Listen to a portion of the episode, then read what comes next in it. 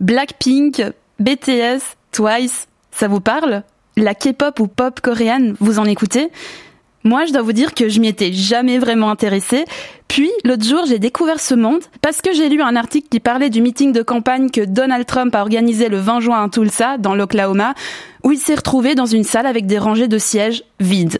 Et j'ai lu que ces sièges vides, eh bien, c'était le résultat d'une mobilisation massive sur TikTok. Des jeunes, dont beaucoup de fans de K-pop, avaient réservé ces places sans aucune intention de se présenter. Puis j'ai découvert que cette même communauté s'est mobilisée à plusieurs reprises ces dernières semaines pour porter soutien à la lutte antiraciste. Alors là, je me suis demandé, c'est qui ces fans de pop coréenne C'est quoi cette musique? Bon, j'ai cliqué K-pop sur YouTube.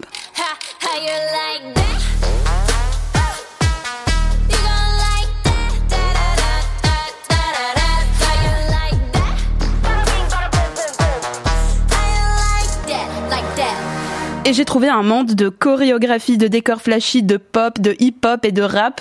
Un monde qui me semblait être euh, hyper lointain de l'engagement politique et du militantisme. Je m'appelle Émilie Lutringer, je suis étudiante dans le Master Asie de l'Université de Genève. Je me spécialise sur la Corée. En fait, c'est la K-pop qui m'a vraiment euh, initiée à la Corée. C'est le premier contact que j'ai eu avec la Corée.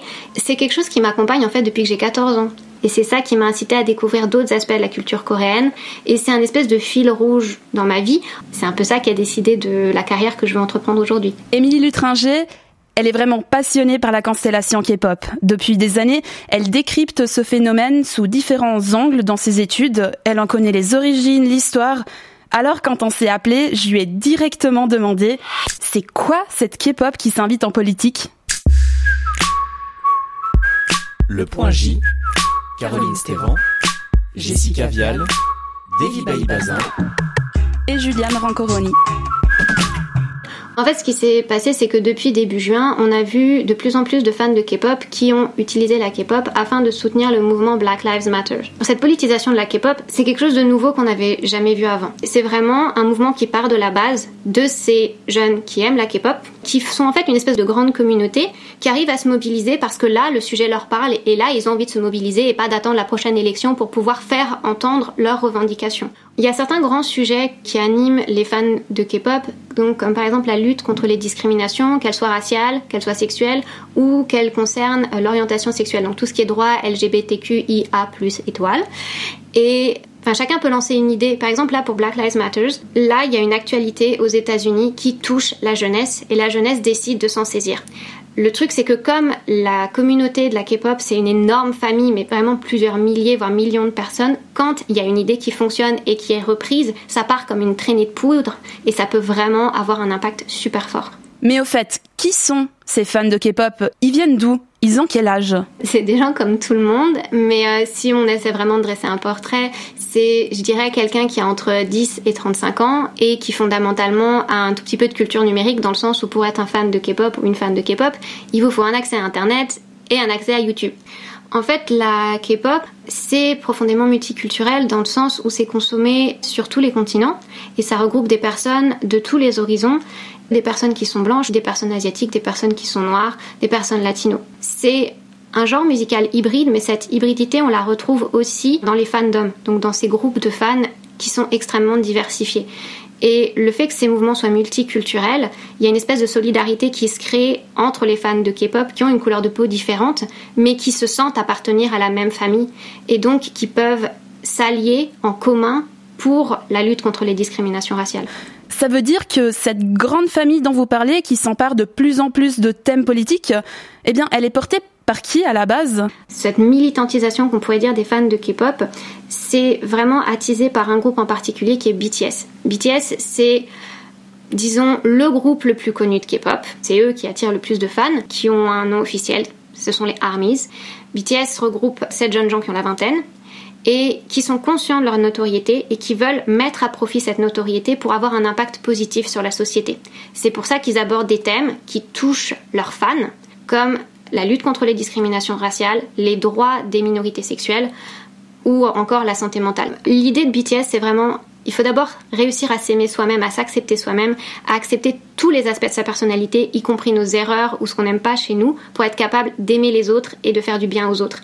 En fait, euh, la K-pop, comme n'importe quelle industrie musicale, c'est une industrie. Le but, c'est produire et vendre.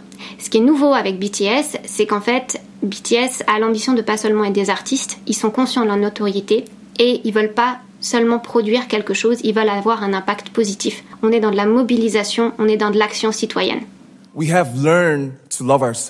Nous avons appris à nous aimer. Alors maintenant, je vous invite à faire entendre votre voix. Je voudrais vous demander à tous, comment t'appelles-tu? Qu'est-ce qui te passionne? Qu'est-ce qui fait battre ton cœur? Raconte-moi ton histoire. Je veux entendre ta voix et je veux entendre tes convictions. Peu importe qui tu es, d'où tu viens, ta couleur de peau, ton identité de genre, fais entendre ta voix. Trouve ton nom, trouve ta voix en la faisant entendre. Ce que vous venez d'écouter, c'est une partie du discours à l'ONU du leader des BTS, qui s'appelle RM, pour le lancement d'un programme de l'UNICEF. Ce discours, il est vraiment très connu dans le monde de la K-pop. Moi, ce que je vois dans cet extrait, c'est vraiment une volonté d'empouvoirment de la jeunesse. De dire, vous n'êtes pas seulement des consommateurs, vous êtes des acteurs et des actrices. Faites-nous part de vos convictions, vous avez un rôle à jouer dans la société. Ils ont vraiment un pouvoir d'inspiration sur leurs fans. Et là, ce pouvoir d'inspiration, il a été mis à profit pour soutenir la défense pour les droits des personnes noires aux États-Unis. Parce que ce qui s'est passé, c'est qu'en voyant qu'au début du mois de juin, leur groupe préféré avait donné un million de dollars à des associations dont Black Lives Matter, les fans de K-pop ont décidé qu'ils allaient copier ce que BTS avait fait pour en fait atteindre 2 millions de dollars. C'est-à-dire, il y a eu le hashtag match a million, donc atteindre le million pour en fait faire la même chose que BTS. Ils ont vraiment un pouvoir d'inspiration sur leurs fans. Ce pouvoir, cette force de frappe immense, eh bien, on commence à la percevoir. Par exemple, aux États-Unis, la députée démocrate socialiste Alexandria Ocasio-Cortez a publié un tweet où elle dit reconnaître et apprécier la contribution des alliés de la K-pop dans la lutte pour la justice. Finalement, Émilie Lutringer, elle s'organise comment cette lutte?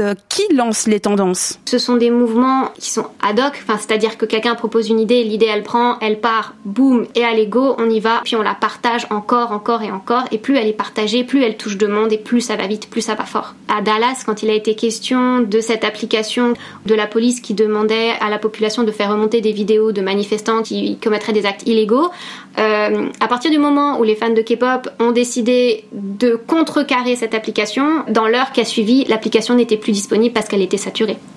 Il a fallu une heure.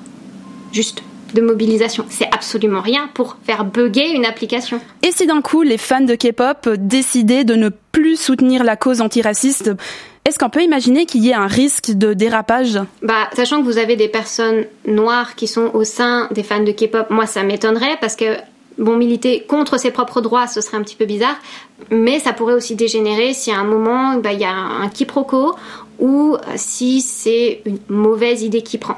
Comme ça émane des gens et que c'est comme les pétitions en ligne, vous pouvez monter dans le mouvement et en ressortir très très vite. Euh, c'est très difficile à maîtriser parce qu'il n'y a pas de coordination, il n'y a pas de grand leader, il n'y a pas de chef stratégique, il n'y a pas de chef de communication. Donc euh, voilà, c'est c'est de la démocratie brute dans le sens authentique parce que brute ça peut être un peu c'est le peuple qui s'exprime. Donc euh, voilà, l'égalité raciale, l'égalité sexuelle, les droits des minorités, c'est quelque chose qui compte pour la jeunesse et qu'elle peut exprimer sur les réseaux sociaux. La K-pop donne cette place à la jeunesse. Ce que moi je vois, c'est un espace politique qui existe peut-être pour la jeunesse à cet endroit-là, sur les réseaux sociaux, et que la jeunesse trouve peut-être pas à d'autres endroits dans la société. Point P, aller plus loin. Selon des estimations, il y aurait à peu près 90 millions de fans de K-pop dans le monde. Mais bon, ce chiffre est extrêmement aléatoire car beaucoup de fans ne sont affiliés à aucun groupe de soutien. Émilie Lutringer, ça veut dire que la K-pop, ça devient désormais global La K-pop, ça participe à ce qu'on appelle la Hallyu, donc la vague culturelle coréenne. Donc c'est l'exportation de produits culturels coréens, les films, les dramas, donc les séries, la musique, pour le coup c'est la K-pop. Vous avez aussi les jeux vidéo, la cosmétique ou encore la nourriture. Et depuis qu'en fait BTS a obtenu ses euh, prix du Social Artist et du meilleur groupe au Billboard Music Awards, il y a vraiment cette reconnaissance que la K-pop est un phénomène qui s'affirme, qui s'affirme depuis 20 ans, puisque ça existe concrètement depuis 20 ans, mais nous on commence seulement à réaliser maintenant parce que ça arrive chez nous. Depuis euh, vraiment l'apparition de BTS et le fait qu'ils aient percé aux États-Unis, on peut dire que là, effectivement, la K-pop devient globale. Le point J. C'est la fin de ce point J. Moi, je vous retrouve à la rentrée. D'ici là, vous pouvez vous plonger dans l'univers de la K-pop, mais aussi écouter les autres épisodes du podcast. Vous les trouvez tous sur votre plateforme d'écoute préférée. À tout bientôt.